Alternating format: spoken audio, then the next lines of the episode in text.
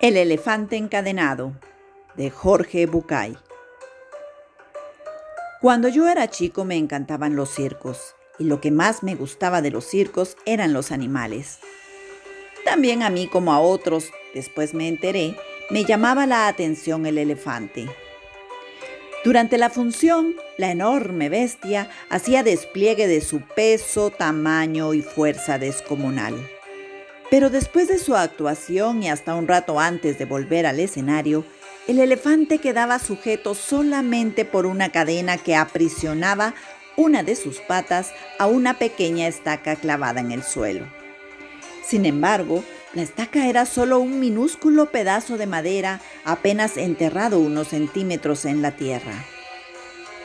Y aunque la cadena era gruesa y poderosa, me parecía obvio que ese animal capaz de arrancar un árbol de cuajo con su propia fuerza podría con facilidad arrancar la estaca y huir. El misterio es evidente. ¿Qué lo mantiene entonces? ¿Por qué no huye? Cuando tenía cinco o seis años, yo todavía confiaba en la sabiduría de los grandes. Pregunté entonces a algún maestro, a algún padre o a algún tío por el misterio del elefante. Alguno de ellos me explicó que el elefante no se escapa porque estaba maestrado. Hice entonces la pregunta obvia. Si está amaestrado, ¿por qué lo encadenan? No recuerdo haber recibido ninguna respuesta coherente. Con el tiempo me olvidé del misterio del elefante y la estaca, y solo lo recordaba cuando me encontraba con otros que también se habían hecho la misma pregunta.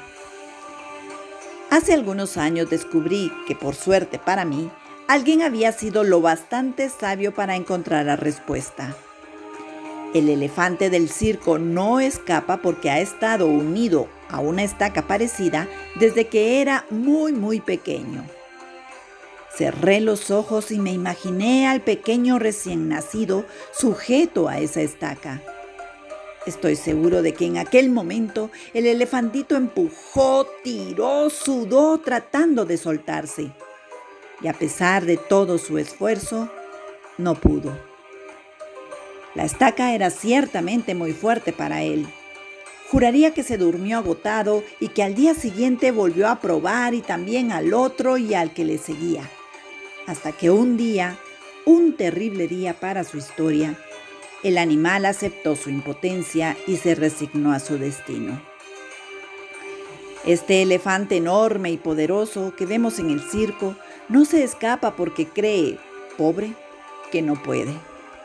Él tiene registro y recuerdo de su impotencia, de aquella impotencia que sintió poco después de nacer.